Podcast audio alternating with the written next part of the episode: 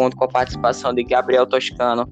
Falaremos sobre o classicismo, os gigantes ao mar, o período em que a literatura está vivendo um momento eufórico, estando associada ao Renascimento, que irá retomar modelos da antiguidade clássica e iniciará um movimento de valorização das conquistas da humanidade, dando destaque, ênfase a Portugal, que está com pioneirismo nessas expedições ultramarinas. E tal contexto de grandes navegações está diretamente relacionado ao gênero épico e também com as produções de Ilíada e Odisseia, do poeta Homero, que são grandes feitos que estão relacionados juntamente com a obra Os Lusíadas, que foi publicada em 1572, que é por parte de, do poeta português Luís Vaz de Camões, que eternizou esse momento de grandes conquistas ultramarinas em sua produção Os Lusíadas. E é com isso que eu passo a palavra para Gabriel, e assim viajaremos nos séculos 16 e nos anos das grandes navegações, citando assim Vasco da Gama, dentre outros que fizeram com que houvesse essas grandes expedições ao longo dos oceanos. E é com isso que eu passo para Gabriel. Bom, eu vou falar sobre o gênero épico. O gênero épico, ou gênero narrativo, é um gênero literário considerado como a mais antiga manifestação literária e faz referência à narrativa feita em versos que retrata acontecimentos grandiosos, sejam fatos históricos reais, lendários ou mitológicos, vinculados à figura de um herói, considerado um semideus, isto é, um ser superior dotado de superpoderes. O gênero épico surgiu na antiguidade, por volta do século 7 a.C., sendo os grandes representantes Homero, poeta grego considerado o fundador da poesia épica, com, sua, com suas obras Ilíada e Odisseia, e na Idade Moderna, o poeta português Luís de Camões, que destacou-se com a obra Os Lusíadas, que é justamente quem, a quem falaremos hoje. As principais características deste gênero literário são poema longo, texto narrativo e acontecimentos no passado, mitologia greco-romana e a sobrenaturalidade. Camões, nas suas obras, falava e tratava muito sobre as grandes navegações que naquela época estavam em ascensão devido à grande, devido à constante vontade de descobrir e explorar o mundo em que vivemos. Ele também fala sobre, é, na sua obra Os Lusíadas, ele fala muito sobre o, as praias que os portugueses embarcaram, as armas, os armamentos e equipamentos utilizados por eles, e também fala sobre as aventuras vividas por ele, especialmente Vasco da Gama, que Carlos vai comentar depois. Agora, irei falar sobre o poema Ilíada, que é uma obra de extrema importância, pois contém informações históricas, geográficas, filosóficas e mitológicas, além de que descreve o modo de vida, a conduta, os valores morais e os sentimentos das pessoas que viviam naquela época. A Ilíada narra o nono ano da Guerra de Troia, travada entre gregos e troianos. Segundo a lenda, a guerra teve início quando a rainha Helena, mulher de Menelau, rei de Esparta, foi raptada por Paris, filho do rei Príamo, de Troia. No nono ano da guerra, Agamenon, o chefe dos exércitos gregos, tira a jovem Briseida de Aquiles por quem ele estava apaixonado. Em protesto, Aquiles e seus soldados retiram-se do combate. É neste momento que começa a Ilíada. Aquiles era o guerreiro grego mais temido pelos inimigos. Filho da deusa Tétis e do rei Peleu, ele era um semideus. Além de ser muito forte, por ser um semideus, ele tinha poderes especiais. Com a retirada de Aquiles, os troianos se animaram e atacaram as muralhas construídas pelos gregos, chegando até os navios. Neste momento, os navios gregos estão prestes a ser incendiados. Patroclo, amigo de Aquiles, tem uma ideia. Pede emprestado o elmo e a armadura de Aquiles e vai para a lua, vai para a luta, fazendo-se passar pelo amigo. Ele estava disfarçado, usando as roupas de Aquiles, para poder colocar medo nos inimigos. Patroclo repele os troianos, mas é morto por Heitor, filho de Príamo, rei de Troia. Louco de raiva, Aquiles volta para a redobrada e faz os troianos recuarem para a cidade, inclusive Heitor, que foi o que matou seu amigo Patroclo. O comandante dos exércitos troianos que atemoriza com Aquiles. Aquiles vai atrás de Heitor, trava uma dura luta com ele e o fere mortalmente. Heitor pede para que Aquiles não entregue seu corpo aos cães, o que seria uma humilhação terrível. Mas o grego continua sua vingança pela morte do amigo e amarra o corpo de Heitor atrás do seu carro e dá várias voltas com ele em torno do túmulo de Patroclo. Zeus, o pai dos deuses, tem de intervir para que Aquiles entregue o corpo de Heitor ao pai. A Ilíada termina com os funerais de Heitor, o príncipe troiano. Bom, agora eu irei falar sobre a Odisseia, que é, já ela é a segunda obra mais antiga da literatura ocidental e também é uma das mais importantes. Ela narra, narra em cantos a viagem fantástica de Ulisses desde Troia até a ilha de Ítaca, depois do fim da guerra de Troia, depois do fim da guerra de Troia. Tão aventurosa foi essa viagem que o termo Odisseia tornou-se sinônimo de viagem longa e difícil. Essa palavra vem de Odisseu, que é Ulisses em grego. A Odisseia é a continuação da Ilíada, que conta acontecimentos míticos da Guerra de Troia. A guerra só terminou graças a uma artimanha de Ulisses, o famoso cavalo de Troia. Os guerreiros gregos se esconderam dentro de um grande cavalo de madeira. Os troianos o levaram para dentro da muralha, considerando um presente dos deuses. No meio da madrugada, os guerreiros saíram do cavalo e atacaram Troia, ou seja, eles armaram uma emboscada e, e atacaram Troia durante a noite. Os gregos venceram a guerra, mas não se contentaram com isso. Incendiaram a cidade, destruíram os templos, mataram os homens e as crianças e escravizaram as mulheres. Enéas foi um dos poucos sobreviventes que fugiu de Troia, de navio e aportou no Lácio, na Itália, onde mais tarde foi fundada Roma. Essa história foi contada mais tarde por um poeta da Roma antiga chamado Virgílio no grande poema Eneida. Os deuses se revoltaram com a violência cometida pelos gregos e resolveram castigá-los. Muitos morreram na viagem de volta ou enfrentaram problemas graves ao chegar à sua terra. Ulisses foi duramente castigado pelos deuses. Levou 10 anos para chegar a seu reino em Ítaca. Em Ítaca, os navios, os navios com seus guerreiros naufragaram. Só restaram ele e alguns soldados que enfrentaram as mais incríveis peripécias. Aportaram na ilha dos Ciclopes, que eram gigantes de um olho só, onde Ulisses feriu o filho do, seu, do deus Poseidon, que se vingou, que se vingou neles. Depois de uma grande tempestade, foram dar na ilha da feiticeira Circe, que transformava os homens em porcos. Ulisses conseguiu enganá-la e sair de lá vivo e com a indicação de ir ao Hades, o mundo dos mortos, a fim de perguntar ao sábio Tiresias que caminho deveria fazer para chegar à sua filha, à sua ilha. A continuação foi muito longa e cheia de aventuras, imprevistos e mistérios. Com muito engenho, Ulisses conseguiu se livrar de todas as dificuldades.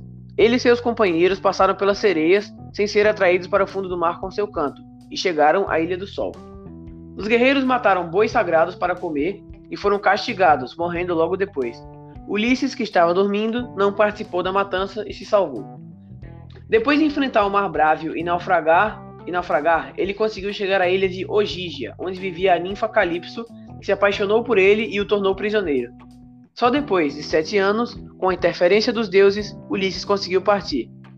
Finalmente, aportou na ilha dos Feácios, que o ajudaram a chegar a Ítaca. A Guerra de Troia durou 10 anos e a viagem de Ulisses, mais 10. Durante esse tempo, Penélope, a mulher de Ulisses, ficou esperando a volta do marido. Todos o consideravam morto, menos ela e seu filho, Telêmaco. Penélope era assediada por um grupo de pretendentes, que queriam se casar com ela e se apossar do trono. Para despistá-los, ela disse que só se casaria de novo quando o manto que ela estava tecendo para o sogro ficasse pronto, no caso, o pai de Ulisses.